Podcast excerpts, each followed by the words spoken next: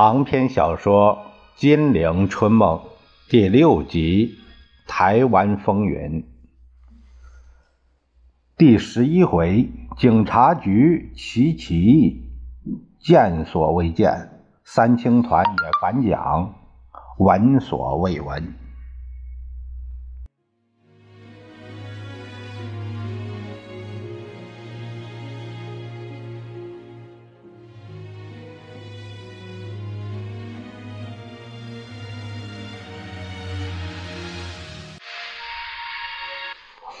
退到嘉义中学的蒋军、宪兵、官僚们，未经喘过气来，就再次受到人民军的追击，又慌慌乱乱的退到红毛碑。红毛碑是蒋军在台湾最大的军械库，人民军此时得到竹山斗六青年部队的急援，以及台中的弹药供应。拥至红毛碑，开始猛攻。经三昼夜的激战，蒋军终于把军械库炸毁，全部退到飞机场。但是人民军一点也不放松，直追至飞机场。于是嘉义飞机场的攻防战开始。因这个地方是蒋军的最后，而且是最大的据点，所以他们也顽强抵抗，一时不能攻下，双方死亡惨重。五日，蒋军在危急之际，为了争取时间，假向人民军求和。人民军不知是计，接受蒋军的求和，立即停战。但是过午时分，由台北飞来一架飞机，向。蒋军阵地投掷相当数量的弹药和粮食，蒋军得到粮食弹药后，立即就反过脸，突围冲出，向人民军开火。人民军一时应付不及，牺牲三百多人。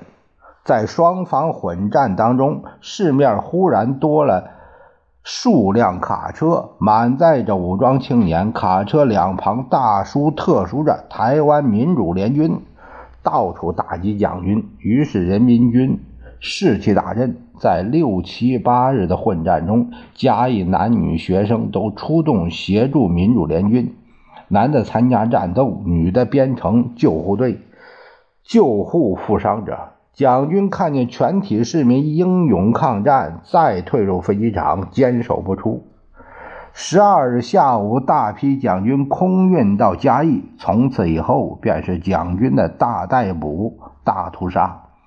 十二日至十三日这两夜，被捕、被杀的青年学生和市民无法计算。胡伟、窦六、林内方面。窦六和胡伟两地方的青年于三月二日夜以迅雷不及掩耳之势袭击区署和警察所，夺取武器，武装自己。第二天，窦六方面在陈窜地领导之下举行民众大会，号召所有退伍军人、学生、青年组织窦六警备队，陈窜地为队长，维持该地方的治安。在胡伟方面，武装青年即向蒋军警备队开始进攻。这个胡伟，呃，有蒋军警备队三百多名，警备胡伟飞机场，但蒋军不堪军民一击，退入机场内的堡垒。双方持续三昼夜，蒋军也不敢出击，民军也不能消灭蒋军。到了五日晚，斗六、斗南、台中、竹山各地的军民陆续抵达虎尾，与虎尾军民合流，编成联合部队围攻蒋军。蒋军抵御不住，终于爬出堡垒，在广阔机场演过一场白刃战之后，一部分蒋军，呃，才开始突围流窜。民军攻破机场，获得许多武器。在战斗中，民军战死九名，受轻重伤数名。蒋军败兵流窜到林内附近小山平顶。一日下午，胡伟、窦六林内的联合部队赶到平山顶山路，包围蒋军。蒋军无心恋战，即派代表出来向人民投降。于是窦六、胡伟林内这些地方的战斗告一段落，或投降的蒋军即被。集中于林内国民学校，由林内人民监视。三月十四日，蒋军由嘉义开始反攻，抵达斗六的时候，陈窜地与蒋军发生小规模的遭遇战，众寡不敌。陈灿地将部队带上小梅方面的山中，后来蒋军屡次围剿，遭到猛烈反击，付出惨重的伤亡代价。据传，陈灿地的部队在嘉义小梅方面的山中打了一个时期的游击战。台南方面三月二日夜，在更深人静的时候，忽然一队队青年学生袭击各处警察派出所，警察自动放下武器。翌日早晨举行市民大会，决议支持台北市民要求惩凶。同时要求改革台湾省政治，立即实施县市长民选，因为这次事件完全是罪恶政治的结果。三月三日上午十时许，安平运河上发现一只由福建开来的帆船，载有大批私烟步枪，民众要求收缴武器，船员不仅拒绝，甚至还向民众开枪。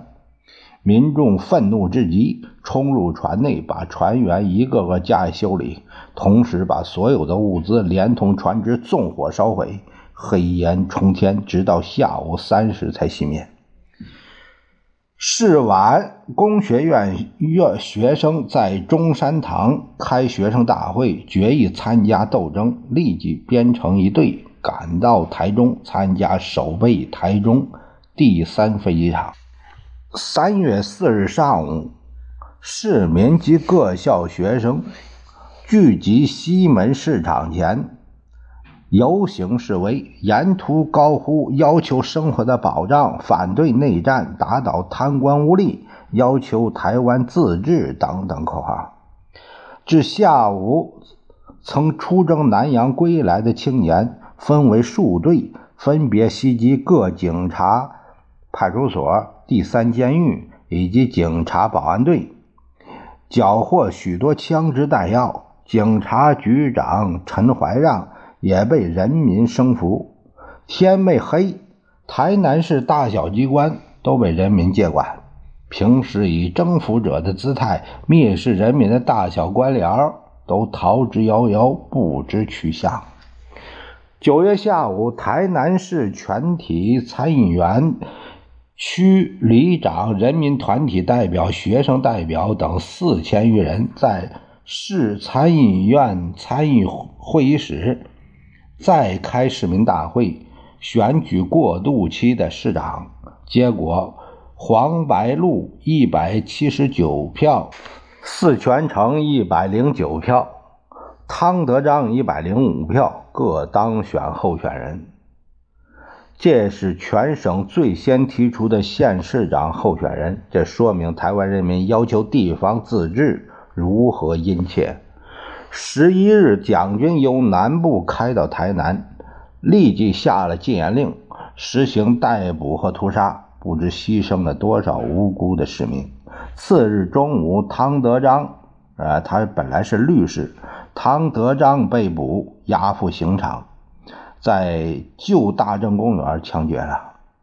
高雄凤山方面，高雄市的暴动开始于三月三日夜间，黄昏时候到处都是大打阿山。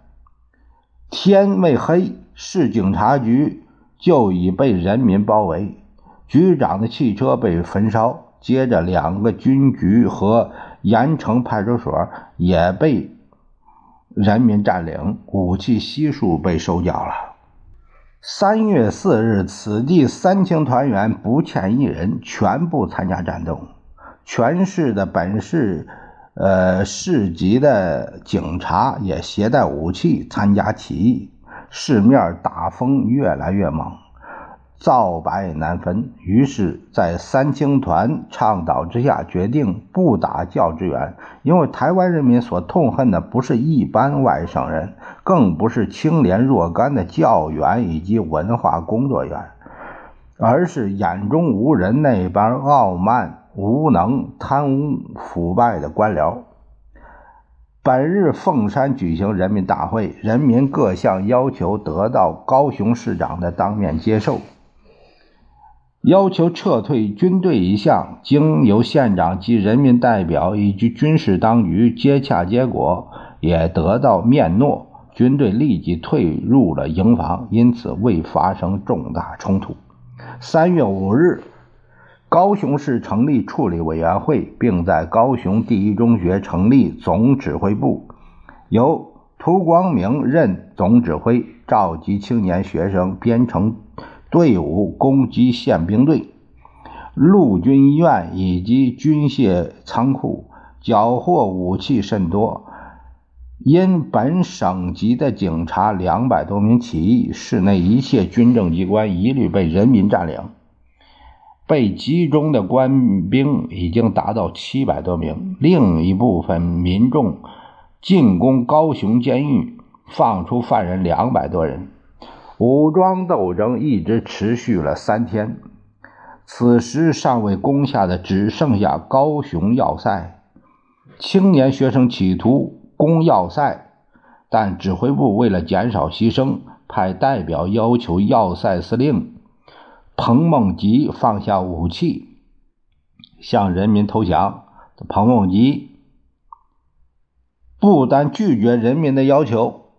反而把代表涂光明、曾凤鸣等扣留，枪决涂光明，只放回黄仲图啊，这是市长，放回他一人下山。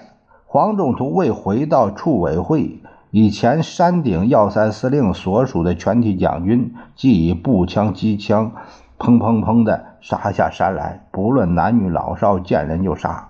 甚至向屋里扫射，马路上到处都是死人，屋子里哀嚎、呼救之声不绝。此时，青年学生也展开英勇的反击，到处都是混乱的巷战，直战到半夜。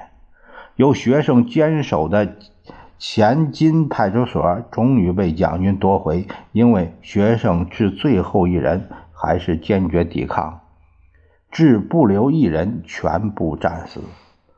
彭梦基又命凤山蒋军前来加工，直杀到八日，不分昼夜，枪声不绝。马路上、街头巷尾、十字街头，到处都是死尸，有的已经发烂，有的还在流血，但没有人敢出来认领，因为高雄市。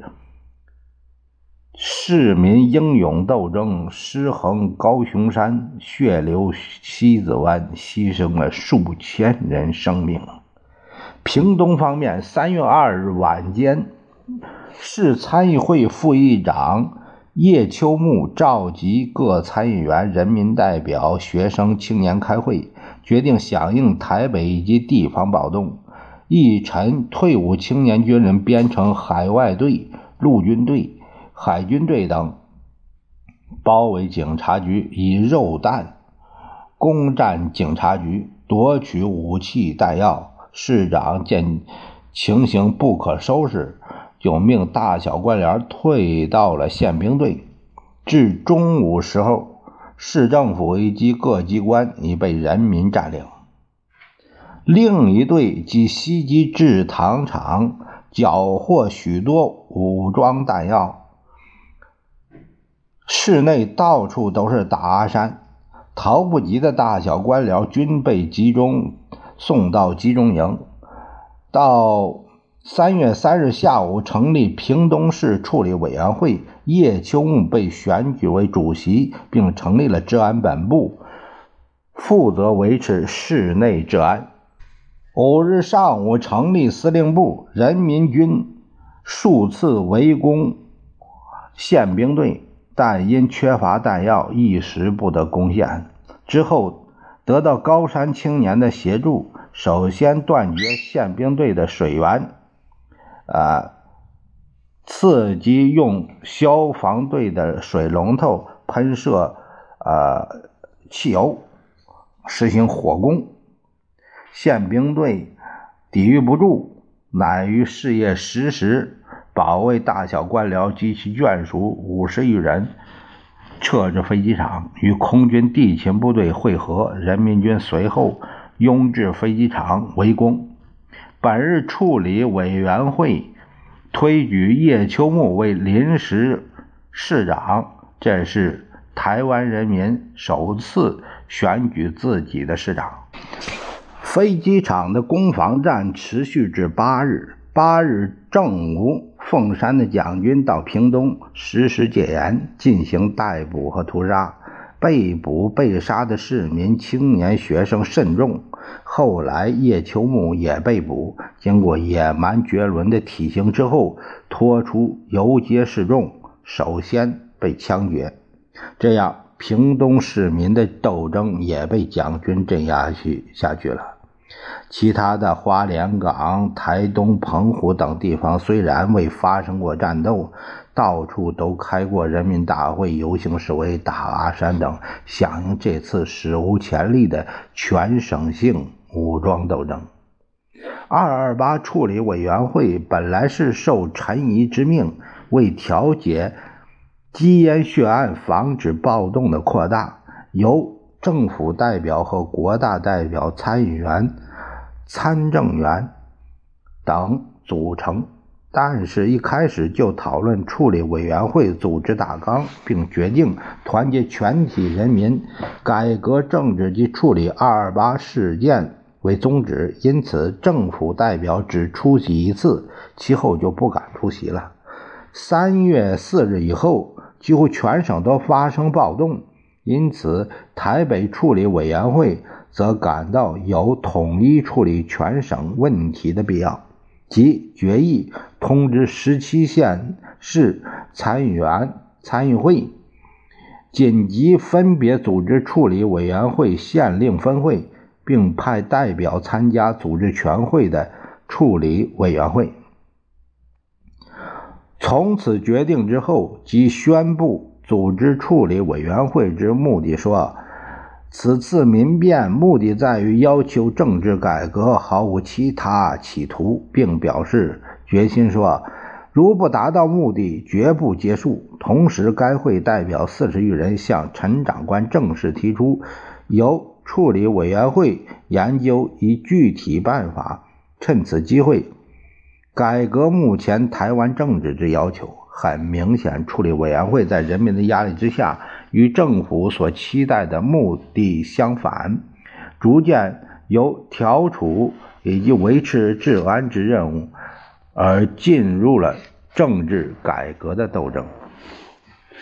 在机构方面，由于政府代表退出该会和各人民团体的要求，也扩大到容纳其他人民团体的代表参加。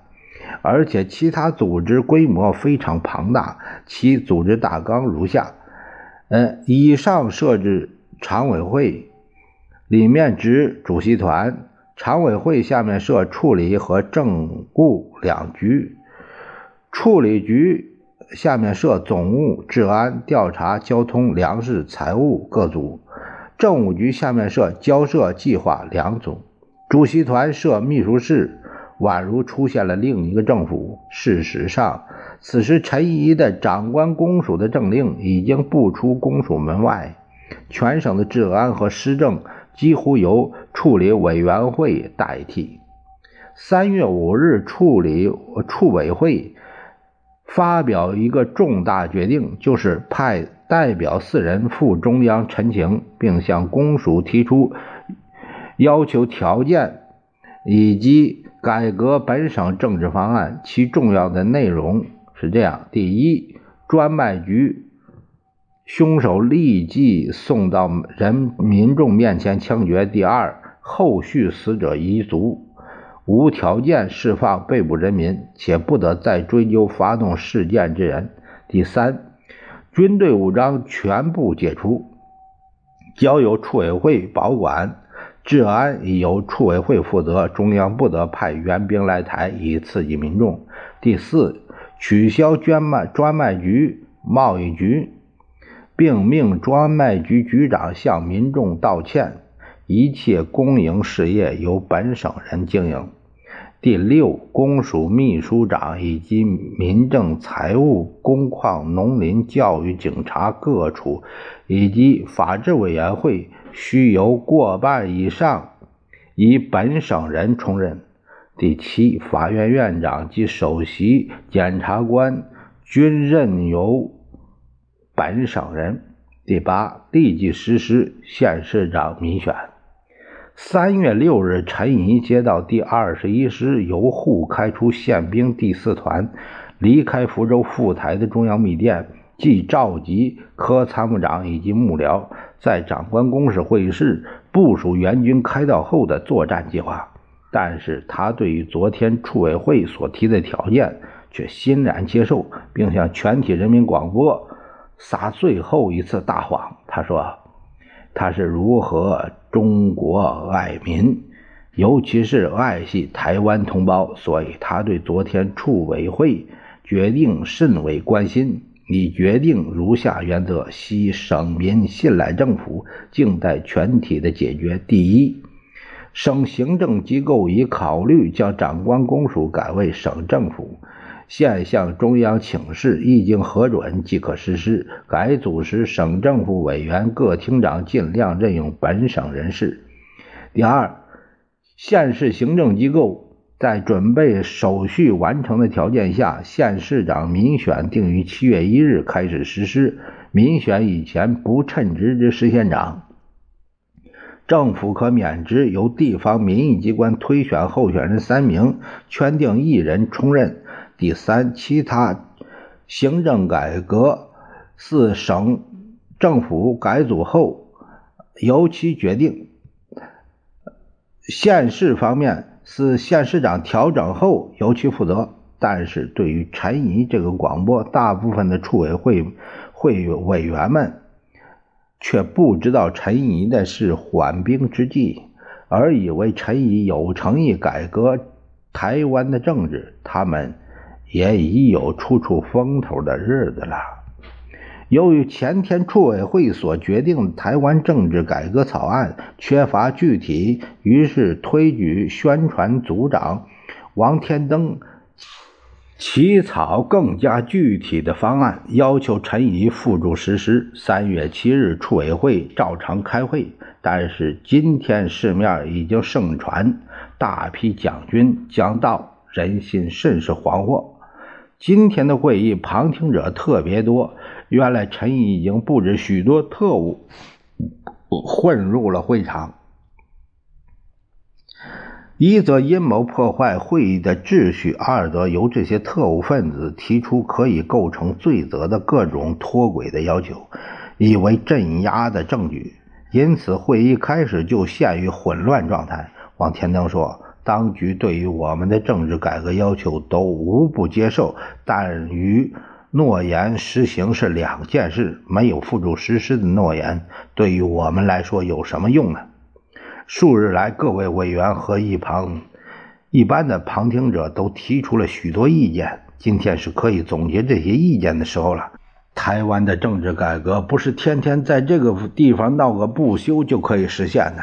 所以我今天提出对于此次事件的处理和政治改革的最后方案，要求当局不可食言，必须付诸实施。如果当局只有诺言不实施的话，要怎么办？我无需在这里说明了。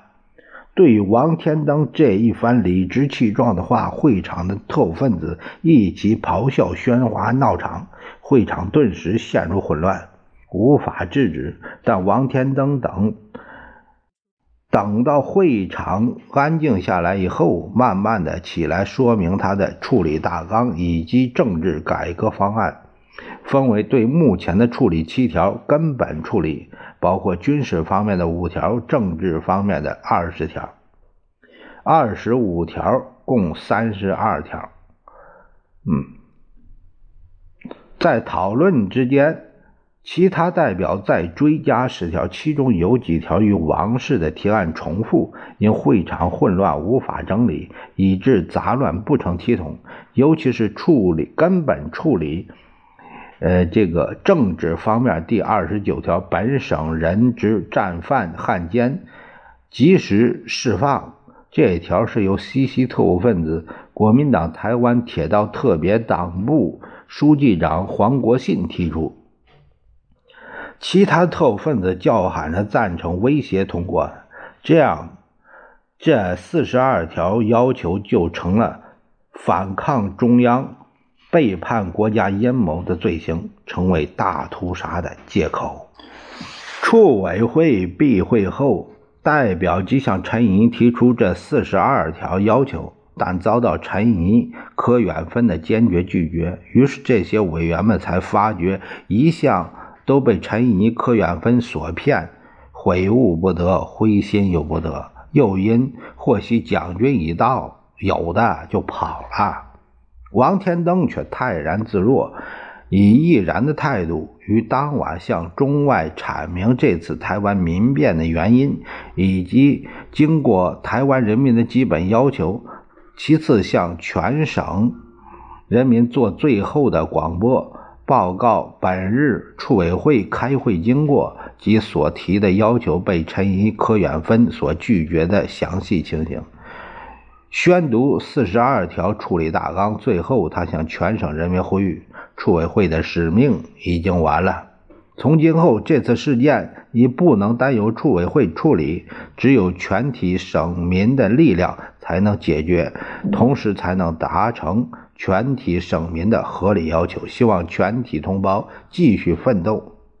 从此以后，台湾省民就不再听到王天登的声音，而且经过数日，王天登就永久与台湾人民离别了。处委会所提的第四十二条处理大纲之中，其根本处理向内。军事方面缺乏教育和训练之军队，绝对不可使驻台湾。第二，中央可派员在台湾征兵守台。第三，在内陆之内战未中西之前，除以守台湾为目的之外，绝对反对在台征兵，以免台湾陷入内战漩涡。第四，本省陆海空军应尽量采用本省人。第五，警备司令部应撤销，以免军权滥用。政治方面，制定省自治法为本省政治高度规范，以便实现国父建国大纲之理想。第二，县市长于本月本年的六月以前实施民选，县市参议会同时改选。第三，省各处长人选经由省参议会后改选为省议会。他同意省参议会于本年六月以前改选，目前其人选由长官公署提出，交由省处理委员会审议。第四，省各处三分之二以上需要本省。居住十年以上者担任，啊，最好秘书长、民政、工矿、农林、教育、警务各处长以及各县警局，啊，局长应该入仕。第五，警务处长以及各市县警察局长应由本省人担任，省警察大队的以及铁道警察即可废止。第六。法制委员会需半数以上由本省人充任，主任委员由委员互选。第七，除警察机关之外，不得逮捕人犯。第八，宪兵除军队之犯人外，不得逮捕人犯。第九，禁止带有政治性质的逮捕拘禁。第十，非武装之集会、皆设绝对自由。十一，言论、出版、罢工绝对自由；废止新闻纸发行申请登记制度。十二，即刻废止人民团体组织条例。十三，废止民意机关候选人监察条例十四，改正各级民意机关选举办法十五，实行所得税统一累进税、奢侈品税相续税外，不得征收任何杂税。十六，一切公营事业之主管人由本省充任。十七，设置民选之公营事业监察委员，日产处理，呃，应委任省政府全权处理。如接收工厂、矿山，应至经管委员会，委员须过半数由本省人充任。十八，撤销专卖局，生活必需品实施配给制度。十九，撤销贸易局；二十，撤销宣委会；二十一，各地法院、地方检察官全部由本省人充任；二十二，各法院推事检察官以下的司法人员过半数以本省人充任；二十三，台湾省行政官公署应改为省政府制度。但未得中央核准以前，暂由二二八处理委员会之政务局负责改组，普选公正贤达人员充任。啊，这条和第一条有重复。二十四，处理委员会政务局应于三月十五日以前成立，它的产生办法。是由乡镇各代表选选候选人一名，然后再由该县选举会选举。其名额是这样：台北市两名，台北县三名；新竹市一名，新竹县三名；台中市一名，台中县四名；台南市一名，台南县四名；基隆市一名，彰化市一名。高雄市一名，高雄县三名，台东县一名，莲花县一名，澎湖县一名，屏东市一名。